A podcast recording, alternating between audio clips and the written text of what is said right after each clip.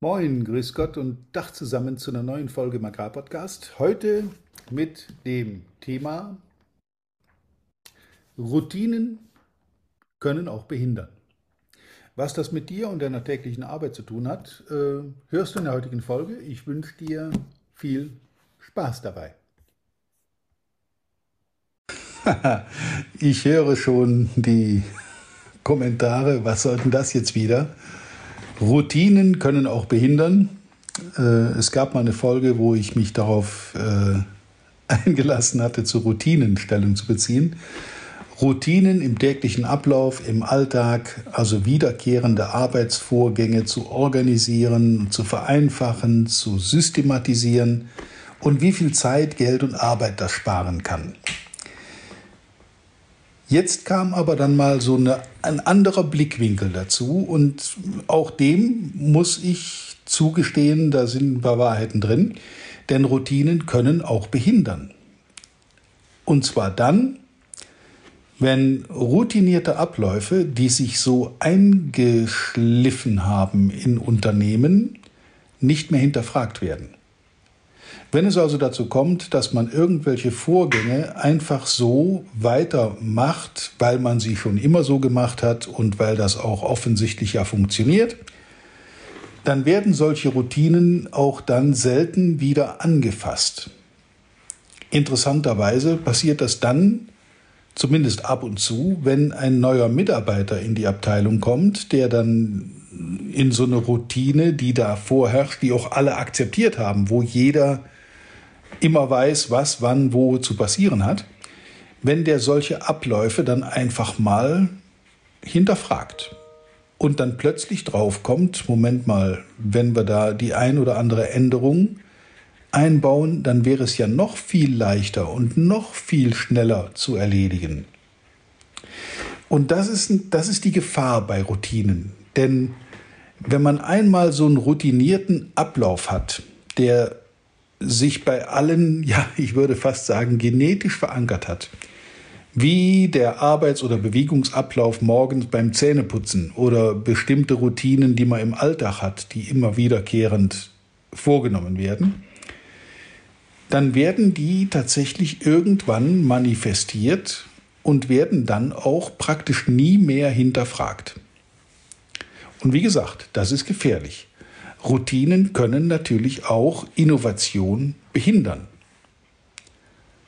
Wenn wir routiniert unser Büro mit Papier organisiert haben, dann ist jede Umstellung auf papierloses Büro eine Änderung von Routinen, kann aber in Zukunft eine ganze Menge Arbeit und Aufwand und Ressourcen sparen. Natürlich ist so eine Umstellung oder eine Änderung von einmal eingefahrenen Abläufen immer auch mit Schwierigkeiten verbunden. Natürlich ist das erstmal unbequem, eine, eine neue, einen neuen Arbeitsablauf, eine neue Bewegung einzustudieren. Aber wenn die denn mal in diese routinierte, eingeübte Form übertragen ist, dann ist die mindestens so gut wie die alte, die wir vorher gehabt haben. Ich kann mich sehr gut erinnern, dass wir, als ich meine Ausbildung gemacht habe als Azubi, da war eine meiner allerersten Aufgaben, das 14-tägige Abheften und Einsortieren der Kundenrechnungen in die entsprechenden Kundenordner. Alles auf Papier, alles mit drei Durchschlägen, alles in Ordner einsortiert, mit viel Handarbeit, jede Rechnung in die Hand nehmen und jede Rechnung in so einen Ordner damit man im Fall der Fälle auch dann die richtige Rechnung im richtigen Ordner wiederfindet, wenn es denn nämlich Rückfragen gibt. Während der Hauptsaison hat sich das dann manchmal so dargestellt, dass ich mit Ablegen vor lauter anderen Aufgaben, anderen Tätigkeiten nicht mehr nachkam. Und dann stapelten sich auf meinem Schreibtisch große Stapel mit Kundenrechnungen, die noch zugeordnet werden mussten. Und immer wenn dann irgendwo ein Kunde eine Frage hatte zu einer Rechnung, dann musste mühsam aus dem riesigen Haufen Papier die richtige irgendwie herausgesucht werden, mit ganz viel Handarbeit und einem endlosen Zeitaufwand. Dieser Ablauf war damals eine absolut von allen akzeptierte und auch nicht zu ändernde Routine. Mit dem Einzug von EDV und von äh, elektronischer Datenverarbeitung, ich meine, ich bin so alt, dass ich das mehr oder weniger alles live miterlebt habe. Ich bin auch im Außendienst noch mit Karteikarten für meine Kunden rumgefahren. Also von daher kann der ein oder andere mein Alter grob schätzen. Ja, interessanterweise wird diese Folge heute auf meinem Geburtstag äh, aufgenommen. Deswegen kommt mir das gerade alles wieder in den Sinn, wie das irgendwie vor über 40 Jahren mal war in der Ausbildung. Ja, aber was ich damit sagen will, ist, wenn das bis heute so gemacht würde, dann würde bei vielen Unternehmen die interne Abwicklung so viel Zeit erfordern, dass man zu gar nichts anderem mehr kommt.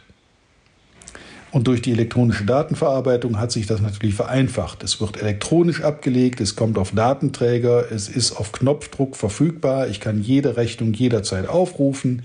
Das sind alles Dinge, die natürlich Routinen auch aufgrund von technischem Fortschritt verändert haben.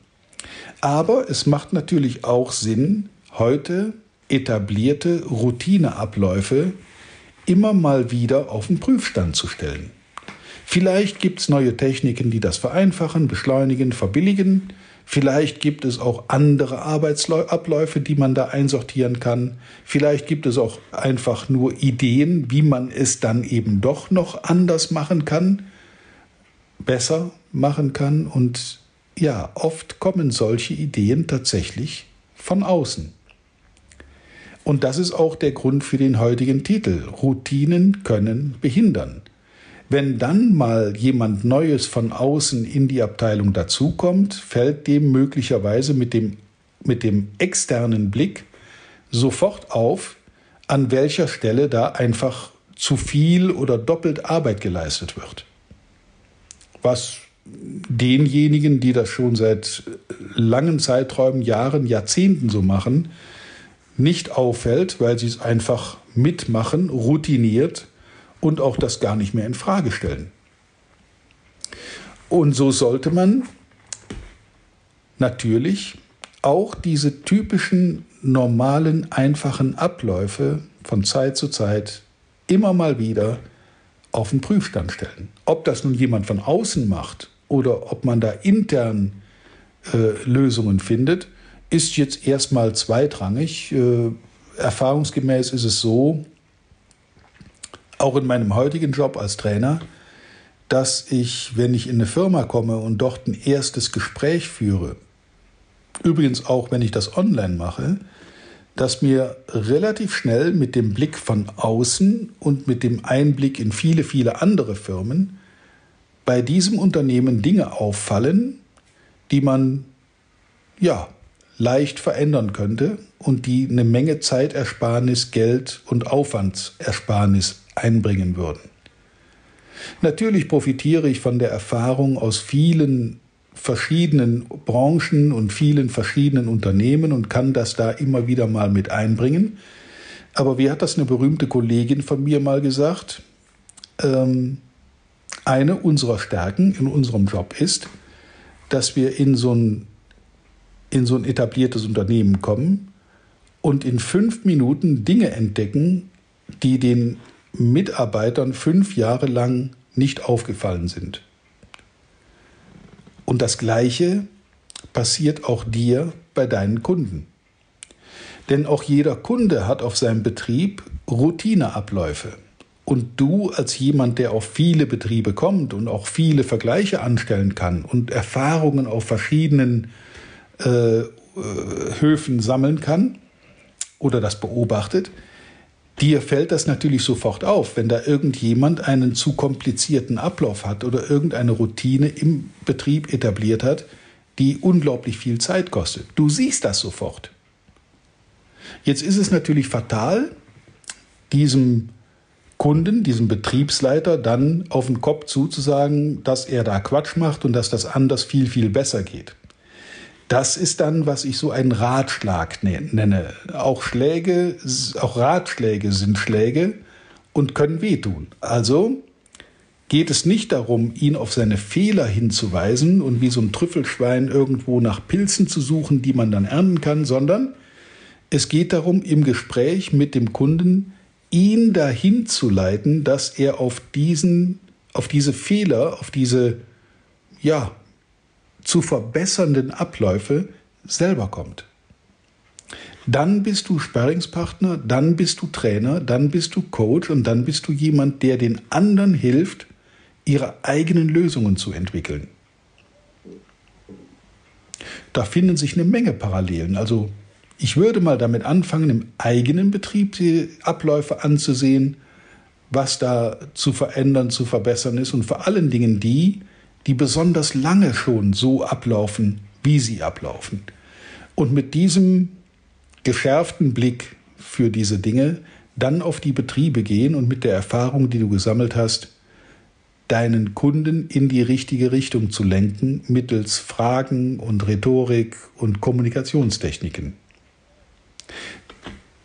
Ich denke, als Denkanstoß ist das für heute erstmal genug. Einfach mal ein bisschen hingucken und sich in einer ruhigen Minute mal überlegen, könnte man das nicht auch anders, besser, schneller, einfacher machen?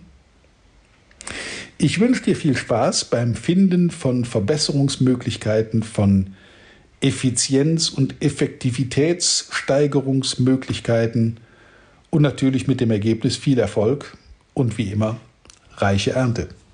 Bis zum nächsten Mal. Vielen Dank, dass du heute wieder dabei warst. Wir hoffen, du hattest genauso viel Spaß wie wir. Wenn dir gefallen hat, was du gerade gehört hast, dann war das erst der Anfang. Denn auf walter-peters.de-termin erhältst du kostenlos und unverbindlich ein Beratungsgespräch mit Walter. In diesem 30-minütigen, völlig kostenfreien Erstgespräch erarbeitet Walter mit dir einen Schritt-für-Schritt-Plan, den du direkt anwenden kannst. Du lernst zum Beispiel, wie du deinen Umsatz innerhalb weniger Wochen deutlich steigerst, wie du mehr Neukunden für dich gewinnst und deine Verkaufsgespräche erfolgreich abschließt. Da Walter immer nur eine begrenzte Zahl von Anfragen bearbeiten kann, warte nicht zu lange. Denn Fakt ist, wer weiterkommen will, braucht einen Experten. Walter hat mit über 40 Jahren im Vertrieb und 15 Jahren als Trainer schon zahlreichen erfolgreichen Unternehmen dabei geholfen, ihre Umsätze massiv zu steigern und Kundenverhandlungen deutlich zu vereinfachen. Wenn du also wissen willst, ob du für ein Erstgespräch in Frage kommst, geh auf walter-peters.de-termin und fülle das Formular aus. Bis zum nächsten Mal bei Erfolgreich im Agrarvertrieb, der Agrarpodcast. Wir wünschen dir reiche Ernte.